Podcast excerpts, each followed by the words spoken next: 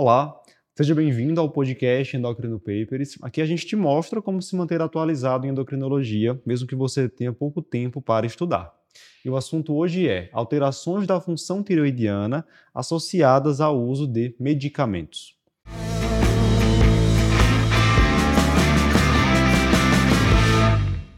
Luciano, se a gente for fazer um ranking dos exames mais solicitados pelos endocrinologistas, eu acho que depois ali de exames para avaliação de controle glicêmico, perfil lipídico, vem TSH, né? É.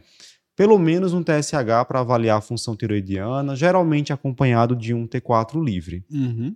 São exames de interpretação relativamente simples, mas há vários fatores que podem acabar levando a uma interferência, resultados falsamente elevados, falsamente reduzidos por isso que a gente resolveu fazer esse podcast hoje, que é super importante isso. não só para o médico especialista, mas, mas também para o não endocrinologista. Perfeito. E o foco vai ser em medicamentos que podem promover falsas alterações da função tireoidiana. Isso. Eu vou começar pelo clássico, quando a gente fala nesse tema, que é a biotina. A biotina, ou vitamina B7, que é muito utilizada em suplementos para cabelo, unha, pele. Isso em doses muito altas também para esclerose múltipla, tem alguns trabalhos, mas ela pode servir como uma armadilha na interpretação Perfeito. da função tiroidiana, não é isso? Isso. É porque, na verdade, assim, a biotina, ela tem alguns kits de laboratório que usa a biotina como uma parte é, do ensaio para aumentar a acessibilidade do kit, né, do, do material que ele usa para teste. Então, quando você usa a biotina em doses, é, principalmente nessas doses mais elevadas, acaba tendo algum tipo de interferência. Vamos lá.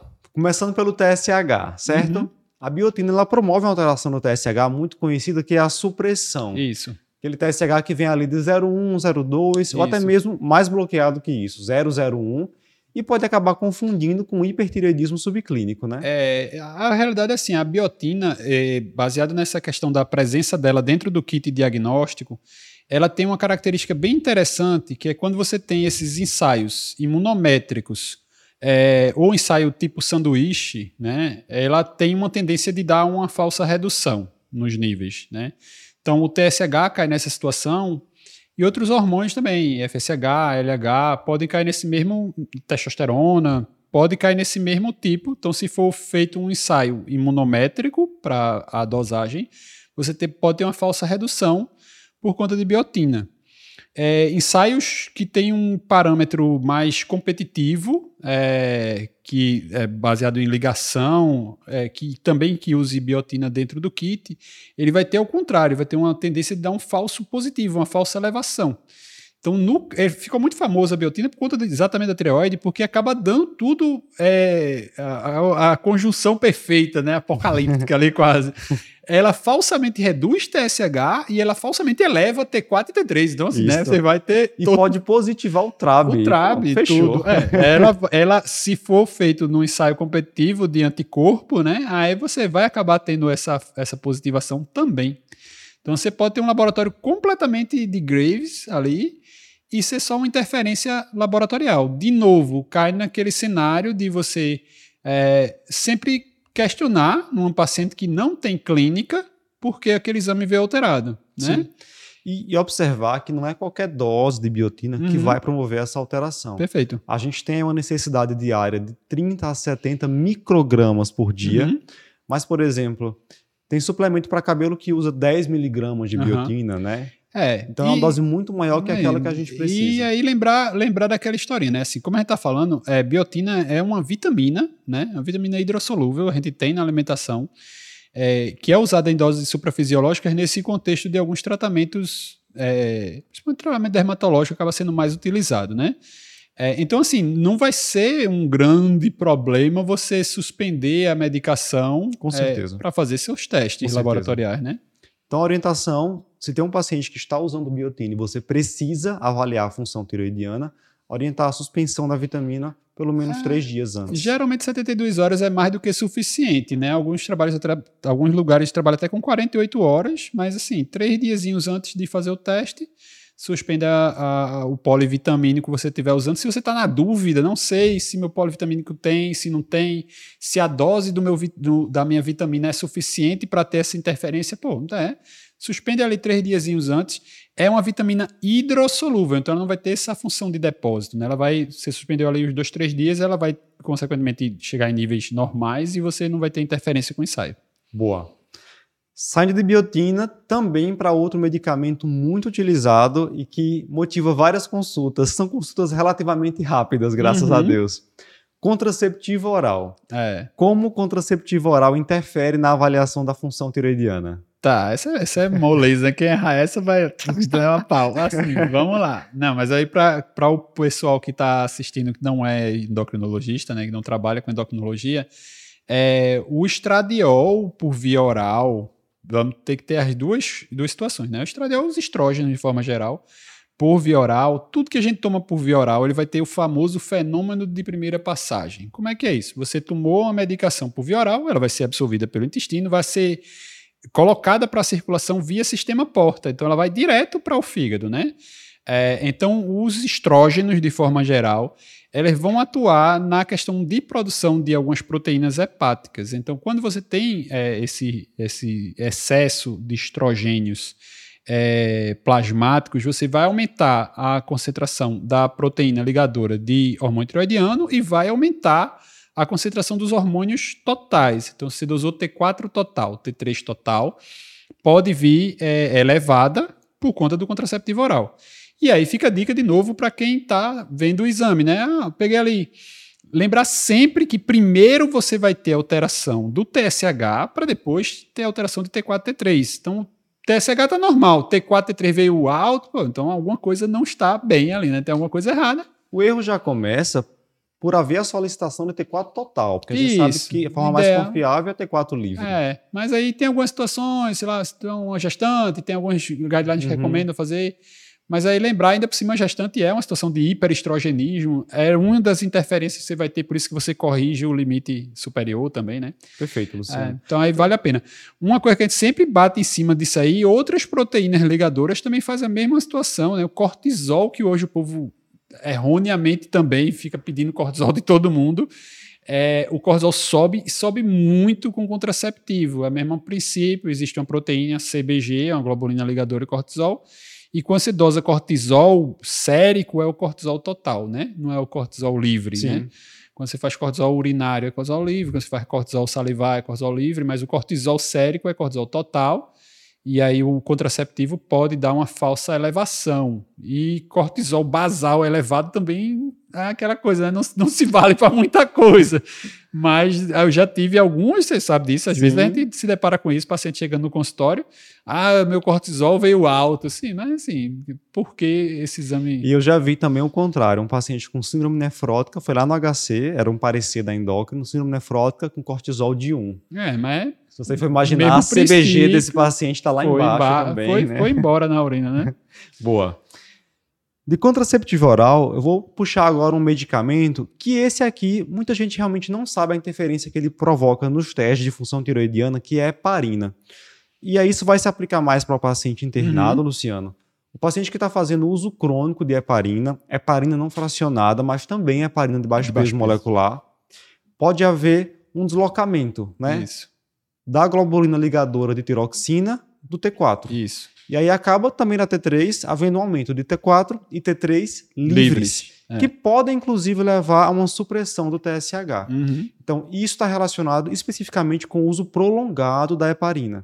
E aí tem a ver com a ação da heparina na lipase lipoproteica. Também. E acaba havendo um aumento do aporte de ácidos graxos livres que vão competir ali com os hormônios tiroidianos no sítio de ligação da, da TBG, Isso. deslocando esses hormônios. É, mas aí assim, é como a gente está colocando, não é o uso assim, ah, usei uma, duas doses ali profilática, não vai ter esse tipo de interferência. E de novo, né, assim, supostamente o paciente que vai fazer, está internado, não é o momento de fazer Perfeito, avaliação de função tiroidiana, né? É, isso vai, vai acabar sendo uma armadilha maior para o paciente que está hospitalizado. Vez ou outra eu vejo o paciente internado, pedem parecer, TSH normal, T4 livre aumentado, que você vê que não é um padrão de forma alguma de eutireoideu doente, então é quando a gente tem que pensar imediatamente em uso de medicamentos. Isso. A furosemida é outro medicamento que, quando utilizado em altas doses, né?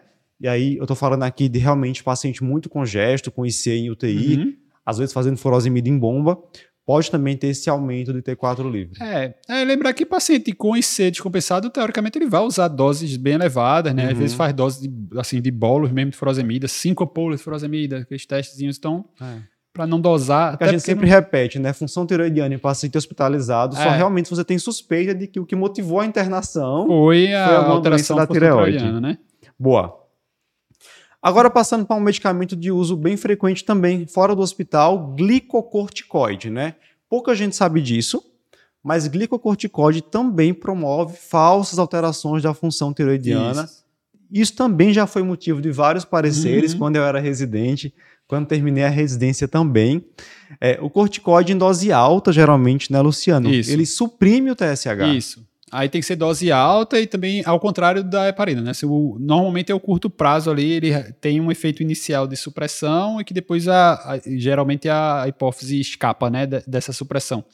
É o mesmo princípio de é, hormônios é, hipotalâmicos controlando a hipófise, né? Então, assim, quando você usa corticoide dose alta, você suprimiria CRH, aí vai ter, consequentemente, uma redução tanto de, de ACTH como de, é, de TSH, vai junto no mesmo bolo. O último caso que eu vi foi de um paciente que estava internado investigando um acometimento do nervo óptico, e aí a neuro estava avaliando assim, qualquer coisa que pudesse ser autoimune, né, uhum. síndrome paraneoplásica, que pudesse estar associada com aquela neurite, mas já estava fazendo pulsoterapia. Aí foi ver, e aí, tem coletou, é, e aí coletou a função tiroidiana, veio um TSH suprimido, em vigência da pulsoterapia, é. T4 livre normal, pediram uma avaliação nossa, mas aí não tem o que fazer, é pelo corticoide, reavaliar posteriormente. É. E engraçado é que sim, alguns autores colocam essa situação, é, até pela história, como você já citou aí, do, do eutroideu doente, né, esse estresse né, da, da doença é, grave, também teria esse mesmo princípio, lembrando que nesse caso nem é tanto assim, né? Mas o cortisol, é, quando você faz corticoide exógeno, realmente é mais associado com doses altas. E outra informação importante é que o corticóide em dose alta, ele pode interferir na conversão periférica de T4, em T3. E num paciente que é previamente hipotireoideu, que já faz uso de levotiroxina, pode haver uma necessidade de aumento na dose de levotiroxina Isso. justamente por essa redução de conversão. É. Mas aqui eu estou falando de dose alta de corticoide, não é prednisona Sim. 10 miligramas por dia. É, é, a mesmo, é o mesmo raciocínio da, do uso de corticoide na tempestade tiroidiana, né? Que você vai tanto é, garantir que não vai ter insuficiência adrenal e também diminuir um pouquinho a conversão periférica, né? Boa. Para fechar, quinta dose que interfere na avaliação da função tiroidiana, que é um clássico amiodarona. Uhum. A gente não está falando aqui da doença tireoidiana por amiodarona. A gente tem um podcast só sobre isso. isso. Hipotireoidismo e hipertireoidismo por amiodarona. Aqui eu estou falando do paciente eutireoideu, não tem doença nenhuma, mas que na hora que você pede o exame laboratorial, ele vem alterado. E aí, geralmente, a gente tem uma divisão entre alterações precoces e alterações tardias da amiodarona, né? Isso. Alteração precoce tem aquele clássico aumento do TSH, tanto é que a gente até orienta que logo que você começar um tratamento com imidorona, evite pedir TSH logo no início, uhum. porque ele pode vir mais aumentado sem que o paciente é. tenha doença. E se você tem suspeita de que ele tem doença tiroidiana de base, a gente pode até checar antes a função tiroidiana, sabendo que você pode ter esse tipo de interferência até da doença tiroidiana uhum. relacionada à mildarona, né?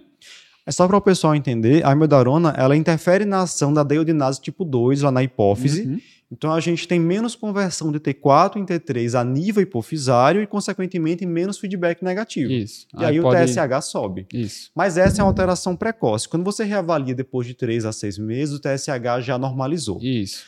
Agora a gente tem também aumento de T3 reverso, que é um exame que a gente nem deveria estar solicitando, mas, mas ele aumenta, aumenta, é, porque há um estímulo da atividade da deiodinase tipo 3, uhum. que converte T4 em T3 reverso, e uma queda do T3.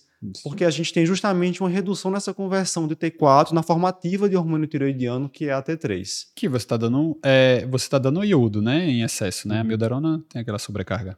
Então, resumindo, a mildarona e tireoide no paciente eutireoideu aumenta TSH numa fase precoce, depois normaliza. Isso. Aumenta T3 reverso, reduz os níveis de T3 e pode haver ainda um aumento discreto do T4 livre. Isso. O T4 total porque a conversão dele em T3 está sendo reduzida, então as formas de T4 vão aumentar discretamente. É. Cuidado para não confundir esse paciente com hipertireoidismo central. Não. Mas aí não vai casar as duas coisas ao mesmo tempo, né? Vai ficar sempre separadinho. Beleza. Então nós tivemos aqui biotina, contraceptivos orais, heparina, glicocorticoide e amiodarona, medicações clássicas que estão associadas com alterações da função tiroidiana. E aí, como mensagem final, a gente tem que deixar aquela, né? De que sim. Mas, óbvio, a gente, no, no, contexto aula, no contexto teste, concurso, você tem que entender né, que, que, como é que cada uma dessas interfere, qual é o tipo de resposta que você espera. Mas no contexto prático, o mais importante é você saber quando pedir o teste de função tiroidiana. Né? Se você não pedir assim aleatoriamente, não se faz, não é check-up, esse não faz parte de, de rotina. Então, se você tem um paciente usando a medicação, na maioria dos casos que a gente citou aqui, é porque você dosou numa hora que não era para dosar, né? Então, sim, vamos ser prático é. e dosar na suspeita e saber o que o paciente está usando, até porque o sintoma pode ser relacionado de alguma forma com alguma medicação, né? Aí, assim, solicitando corretamente, você vai ter menos problema. Mensagem importantíssima, né, Luciano? É. Ainda mais num tempo em que a gente vê exames serem solicitados antes mesmo do paciente chegar ao médico. Perfeito. Se você gostou desse podcast, compartilha com seus amigos. Quero te fazer um convite. No dia 29 de julho, nós estaremos em São Paulo fazendo o melhor evento do ano em endocrinologia. É o Endocrino Papers Experience. Te espero lá. A gente se vê. Tchau, tchau.